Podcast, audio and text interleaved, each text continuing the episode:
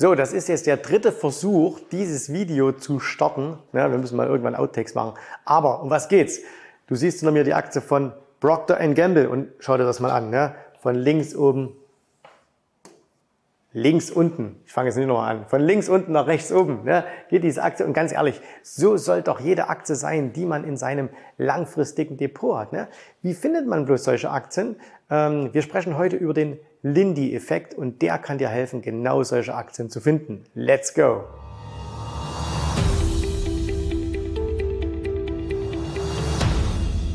So, ich habe mich jetzt ein bisschen eingegroovt, ne? jetzt kann es losgehen.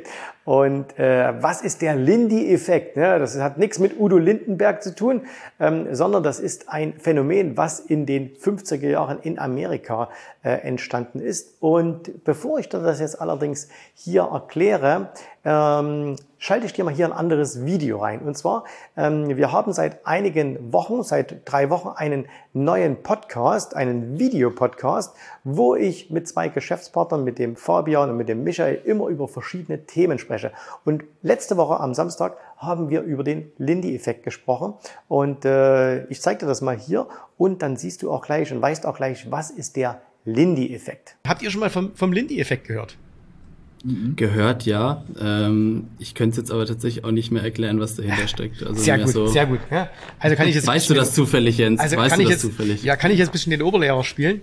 Äh, der Lindy-Effekt ist, ist total interessant äh, und äh, das bringt uns tatsächlich auch ein bisschen zur Geldanlage. Nämlich, ähm, der Lindy-Effekt äh, beschreibt, dass nicht materielle Dinge eine größere Überlebenswahrscheinlichkeit haben, je länger sie existieren.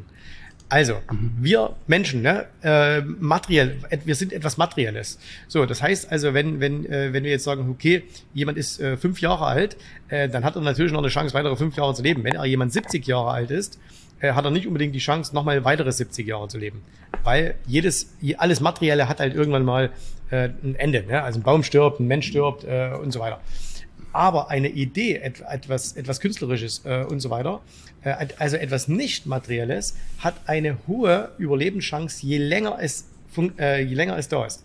Und äh, jetzt hast du gesagt, ähm, Michael, äh, äh, Mark Aurelius, ähm, jetzt, ich weiß jetzt nicht genau, aber ich würde mal schätzen 2000 Jahre mindestens alt, ja. ne, wenn, wenn ja, nicht so, sogar ein mhm. bisschen mehr. Und äh, Ernest Hemingway, äh, der hat im Spanischen Bürgerkrieg gekämpft, also mindestens ja. 70, 80 Jahre alt oder so, ne? also, also die Bücher. Mindestens, so. Und das sieht man eben, dass, dass man, wenn man jetzt hergeht, wenn ihr jetzt gesagt hättet, hey, mein Lieblingsroman, das ist irgendwie einer, der jetzt im Jahr 2022 erschienen ist, ne? unwahrscheinlich, sondern die meisten Menschen, wenn du die halt fragst, äh, die sagen dann irgendwie so Herr der Ringe oder sonst irgendwas. Und wenn du eben jetzt mal hergehst, sagst, okay, was wird wahrscheinlich ähm, in 40 Jahren immer noch gelesen, dann ist es wahrscheinlich eher, dass Herr der Ringe nochmal gelesen wird, als dass beispielsweise ein Buch gelesen wird, was heute jetzt gerade erscheint. Oder aber, dass man sagt, bei der Musik, äh, die, die aktuelle Nummer eins ähm, an der, äh, in, in den Charts, ähm, wird man die in 40 Jahren noch hören? Vielleicht nicht, aber wird man vielleicht noch ein Album der Beatles hören oder von Elvis? Wahrscheinlich ja. Ne? So. Und ähm, Lindy-Effekt heißt das deswegen. Äh, das ist ähm, haben, äh, das ist mal äh, erfunden worden äh, irgendwann in den ähm, 50er Jahren oder so. Mhm. Äh, 19, sorry, 1964 ähm, hat das ein äh, hat das ein, äh, ein ein Wissenschaftler Albert Goldman, ähm, da hat er einen Begriff ähm, geprägt, Lindy-Effekt, und hat er damals in der im New Republic ähm, veröffentlicht 1964 und Lindy Lindys war ein Delikatessengeschäft am Broadway in New York und da haben sich immer so, so äh, Comedians getroffen. Ne? Und, die, äh, und da gab es immer so das Ding, wenn ein Musical am Broadway lief, je länger es lief, umso größer war die Wahrscheinlichkeit, dass es weiterläuft.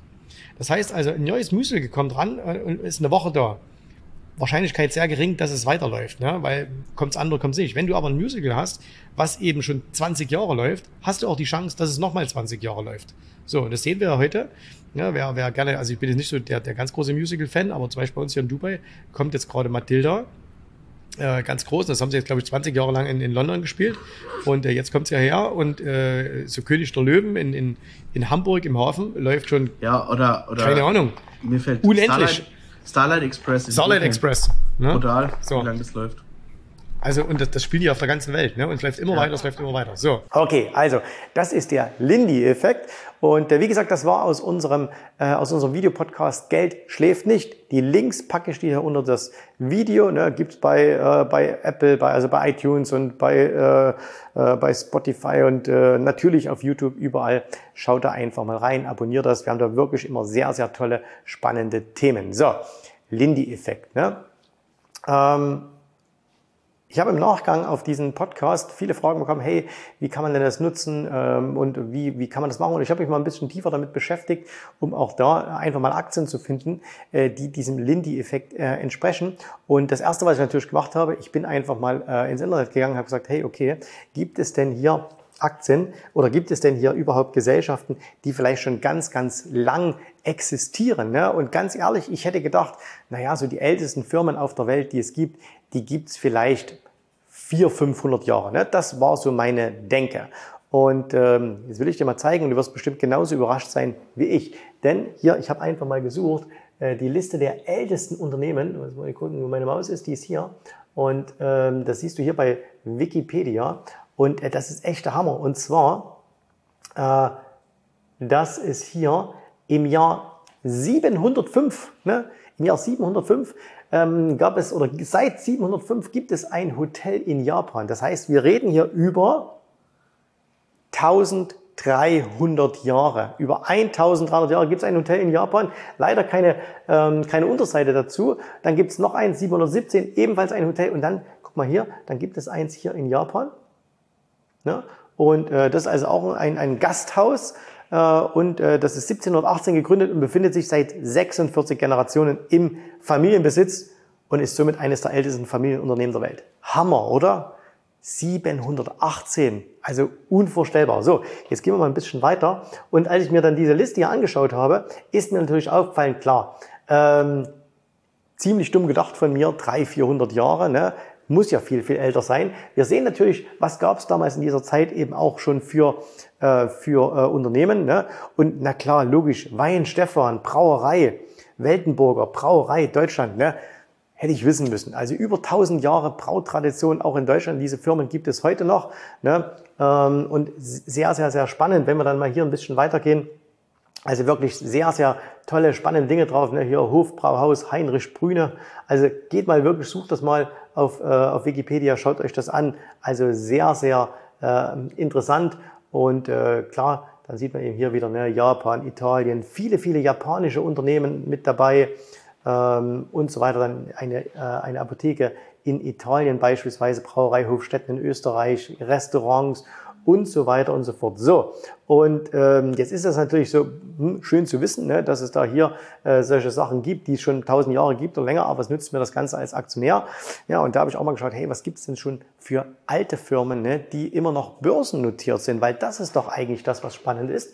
Und äh, wen frage ich da am besten? Na, da frage ich meinen Freund und Helfer, äh, die KI, und habe einfach mal hier ChatGPT natürlich in der aktuellsten bezahlbaren Version gefragt, was sind denn so alte Firmen, die es gibt, die heute noch börsennotiert sind. Und da hat er mir hier äh, mal ein paar aufgelistet, nämlich mal zehn außerhalb der USA und zehn in den USA. Und da sehen wir hier Barclays, 1690, ne? Royal Dutch Shell. Können wir uns übrigens gleich mal anschauen hier, Shell.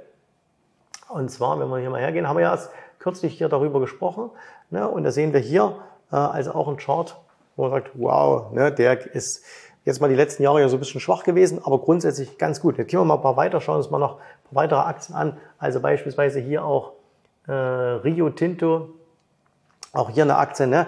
Denn man sieht nicht immer unbedingt, äh, seit wann die an der Börse gelistet sind in den Chartprogrammen. Also auch wenn du jetzt beispielsweise dir eine Coca-Cola aufrufst. Ne? Ich habe mal nachgeschaut, eine Coca-Cola, die ist seit, die ist 1886 gegründet worden. 1886, ne? Also wow. Und du findest aber kein Chartprogramm. Also ich habe zumindest keins. Wahrscheinlich Bloomberg Terminal ähm, würde man es finden. Ähm, die sind ja dann auch schon seit 1900 oder so an der Börse, also auch schon über 120 Jahre. Ähm, aber wenn wir jetzt zum Beispiel uns hier mal eine Coke anschauen, so, hier Coca-Cola. Äh, dann sehen wir eben, mal gucken, wie weit das hier zurückgeht. Äh, wir können es hier mal ein bisschen zusammenziehen.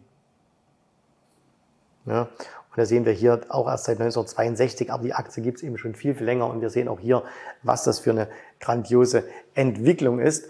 Und äh, gehen wir nochmal hier auf diese Liste äh, zurück, äh, dass wir auch mal noch ein paar andere sehen. Also natürlich hier die BASF in Deutschland ne, läuft gerade nicht so toll. Können wir uns übrigens auch, auch mal im Langfristchart anschauen. Hier, wie sieht denn so eine, wie sieht denn hier so eine äh, BASS, BASF aus? so, gucken wir es uns mal an. Und da sehen wir, und das ist vielleicht auch ganz spannend, äh, uns das Ganze hier mal anschauen, äh, dass natürlich trotzdem, wenn man auch so alt ist, ne, dass das natürlich äh, jetzt nicht davor schützt, dass man auch mal hier deutliche Abwärtsbewegungen machen kann. Aber, und das ist ja das Besondere an diesem Lindy-Effekt, dass man eben sagt, hey, so eine Firma wie jetzt die BASF, ne, wie gesagt, nochmal hier, guckt nochmal nach, äh, wie lange gibt's die? So, und eine BASF, so, hier haben wir's, äh,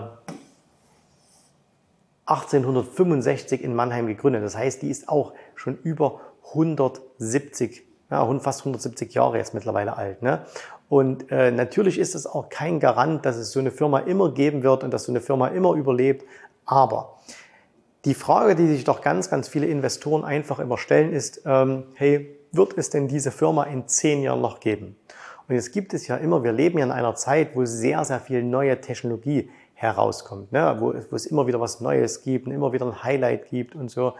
Und äh, dann denkt man sich, Mensch, das ist jetzt ein Investment und da investiere ich mal. Und das Ding ist aber, ähm, und es ist einfach so, dass die meisten dieser jungen Firmen, selbst wenn sie am Anfang großen Erfolg haben, wenn sie ein Produkt auf den Markt bringen, was vielleicht am Anfang großen Anklang findet, dass die dann alle wieder untergehen. Und jeder von euch kann da ein oder zwei Firmen auf, äh, aufzählen, ähm, wo das eben so war.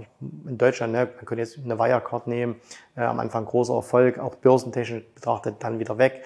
Und ähm, wenn man jetzt natürlich so eine Firma nimmt, die schon sehr, sehr lange an der Börse ist, ne, dann weiß man ja immer, okay, was haben denn diese Firmen alles so ähm, durchlebt? Ne? Und da könnte man sagen, okay, die haben die ähm, Weltwirtschaftskrisen haben die durchlebt. Die haben den Ersten Weltkrieg überlebt, die haben den Zweiten Weltkrieg überlebt ähm, und so weiter und so fort. Das heißt, die haben ganz, ganz viele ähm, Dinge überlebt. Ölkrisen, hohe Zinsen, niedrige Zinsen, ähm, Kriege und so weiter und so fort. Das heißt, man kann davon ausgehen, dass in der DNA dieser Unternehmen so viel Wissen vorhanden ist, dass man eben durch diese schwierigen Zeiten, die immer mal wieder auftreten, dass man da ganz einfach ganz gut durchkommt. Und Gerade wer jetzt sagt, hey, ich möchte vielleicht einzelne Aktien mal kaufen ne, und ich möchte die bisschen längerfristig auch in meinem Portfolio halten, der sollte sich vielleicht am Anfang nicht unbedingt auf irgendwelche Firmen konzentrieren, die gerade an die Börse gegangen ist. Weil wenn wir mal ehrlich sind, ne, ich nehme jetzt mal ein paar Sachen, die in den letzten Jahren an die Börse gekommen sind, also vielleicht eine Palantir oder eine Snowflake oder eine Rivian oder eine Zoom äh, oder was auch immer. Ne? Ähm, wisst ihr wirklich, ob es die in zehn Jahren noch geben wird? Ne? Oder in 20 Jahren schwierig. Wenn wir aber hergehen und sagen, okay, was gibt es denn für Firmen, die schon sehr, sehr lange existieren, ähm, dann hat man einfach eine größere Wahrscheinlichkeit, man hat keine Garantie, aber einfach eine größere Wahrscheinlichkeit, dass diese Firmen eben auch in einigen Jahren noch äh, komplett existieren werden. Und wenn wir uns manchmal oder wenn man sich sowas mal anschaut, da, da findet man ganz interessante Sachen, zum Beispiel jetzt hier die SEB-Banken, äh, gegründet 1856 in Stockholm, eine schwedische Bank. Und wenn wir uns die mal anschauen hier, so, also wir machen das hier mal weg. Und wir gehen mal auf die SEB, die habe ich nämlich auch hier extra hier drin. So, okay, und da seht ihr, dass die zum Beispiel momentan gerade an einem Allzeithoch notiert. Ne? So, jetzt wird der ein oder andere sagen, Mensch, alles gut und schön, ne? Banken, Brauereien, Coca-Cola und so weiter, ähm, Colgate, Palmolive, Procter Gamble. Ich will aber Tech haben. Ne? Ich möchte Tech in meinem Portfolio haben. Okay. Wie alt sind denn eigentlich die Tech-Firmen? Und da habe ich mir das extra mal hier herausgeschrieben. Und das ist ziemlich spannend, denn äh, selbst die Highflyer, also was ist die beste Aktie in diesem Jahr, äh, die jeder kennt, ne? Nvidia. Und Nvidia wurde auch immerhin schon 1993 gegründet. Ne? Das heißt also, auch diese Firma ist jetzt mittlerweile 30 Jahre alt. Wenn wir uns mal die anderen großen, diese wirklichen Schwergewichte anschauen, ne? Microsoft 1975 gegründet, Apple 1976, Facebook 2004 oder Meta, wie sie jetzt heißen. Adobe, ne, können wir uns auch mal anschauen. Hier, schauen wir uns mal eine Adobe an als Beispiel. So, Adobe hier, gucken wir uns mal an. Und ich kann das wahrscheinlich gleich hier oben drin lassen, seht ihr genauso. Ne, die Aktie auch auf Allzeithoch, 1982 äh, gegründet. Äh, Nvidia 93, Amazon 1994 und so weiter und so fort. Das heißt, du findest auch bei den Tech-Aktien durchaus eine Menge Firmen, die es schon sehr, sehr lange gibt und äh, die dadurch natürlich auch vieles ähm, erlebt haben, durch viele, viele Phasen durchgegangen sind und damit jetzt natürlich auch einfach eine gewisse Widerstandskraft haben. Okay? So, gibt dir das eine Garantie, dass du immer und ewig damit Geld verdienen wirst? Nein, natürlich nicht. Ähm, und wenn du dir jetzt aber überlegst, hey, ich möchte mir ein langfristiges Portfolio aufbauen und ich möchte eben jetzt mal was anderes machen als immer nur ein ETF, weil ich vielleicht auch was über die Firmen lernen will, weil mich das Thema Wirtschaft einfach interessiert und weil ich mich wirklich mit diesem Thema intensiver beschäftigen möchte, ne, dann schau dir einfach mal mit Hilfe des Lindy-Effekts oder wenn du das einfach verstanden hast, ähm, was ja nicht kompliziert ist, schau dir das einfach mal an, sag mal, hey, wie lange gibt's denn die Firmen? Ne? Und wenn du jetzt sagst, hey, ich soll ich diese Firma nehmen oder diese, dann äh, macht es durchaus Sinn, mal zu sagen, hm, ich gucke mir mal eher das an, was es schon länger gibt, weil das einfach äh, eine größere Wahrscheinlichkeit hat, dass das auch noch in Zukunft sein wird. Und wenn du dir jetzt ein schönes Portfolio zusammenstellst, ne, 10, 12, 15, 20 Aktien, wo du diese Oldtimer da reinpackst, dann wirst du wahrscheinlich eine sehr, sehr gute Performance in den nächsten Jahren machen. Da wird auch mal eine über die Wupper gehen, das ist ganz normal. Äh, aber da werden auch andere dabei sein, wie wir es jetzt gesehen haben. Im Grunde die ganzen Oldies in diesem Jahr aus der Tech-Branche haben extrem gut performt. Wird das immer so sein? Keine Ahnung. Aber es gibt ja viele, viele Möglichkeiten. Und jetzt könntest du zum Beispiel sagen, okay, ich nehme verschiedene Bereiche, guck mir da was an und dann hättest du eine ganz gute Chance, gut zu performen. Ne? So, und du siehst, man kann an Börse anders herangehen, als immer nur dem letzten heißen Punkt Punkt, Punkt hinterher zu jagen, sondern äh, man kann sich da auch ein bisschen äh, anders positionieren, aber man muss eben Börse einfach ein bisschen anders denken. So, Lindy-Effekt. Ich bin gespannt, was du dazu sagst, ob du das kanntest, ob du das vielleicht auch schon bewusst oder unbewusst für dich nutzt oder ob du sagst, Mensch, coole Sache, ähm, das schaue ich mir jetzt mal ein bisschen näher an. Ich danke dir fürs Zuschauen, schön, dass du dabei warst und wir sehen uns wieder beim nächsten Video. Ich hoffe, dir hat gefallen, was du hier gehört hast, aber das war nur die Vorspeise. Das eigentliche Menü, das kommt noch. Und wenn du darauf Lust hast, dann besuche jetzt ganz einfach jensrabe.de-termin und vereinbare dort noch heute einen Termin. Und in diesem absolut kostenfreien Strategiegespräch wird für dich eine individuelle Strategie entwickelt. Das heißt, wir schauen uns mal an, wo stehst du jetzt, was sind deine Ziele, wo willst du hin und wir schauen auch, ob wir gemeinsam dieses Ziel erreichen können. Und äh, du musst immer an Folgendes denken. Wenn du etwas im Leben erreichen willst, sei es, es an der Börse, sei es beim Unternehmertum, dann brauchst du immer jemanden, der dir hilft, der schon auf einer Stufe ist, wo du noch hin möchtest. Und so wie jeder Sportler einen Trainer hat, so wie jeder erfolgreiche Selbstständige einen Mentor hat, so brauchst auch du an der Börse einen Mentor, der dir hilft, deine Ziele zu erreichen. In den letzten Jahren habe ich Tausenden von Menschen gezeigt, wie sie ein regelmäßiges Einkommen an der Börse erzielen, wie sie ihr Vermögen sichern können und auch du kannst das erreichen. Davon bin ich felsenfest überzeugt. Also, geh jetzt einfach auf jensrabe.de-termin und vereinbare noch heute deinen persönlichen Termin. Ich freue mich auf dich. Wir hören uns. Bis dahin. Tschüss, Servus, mach's gut. Bye bye.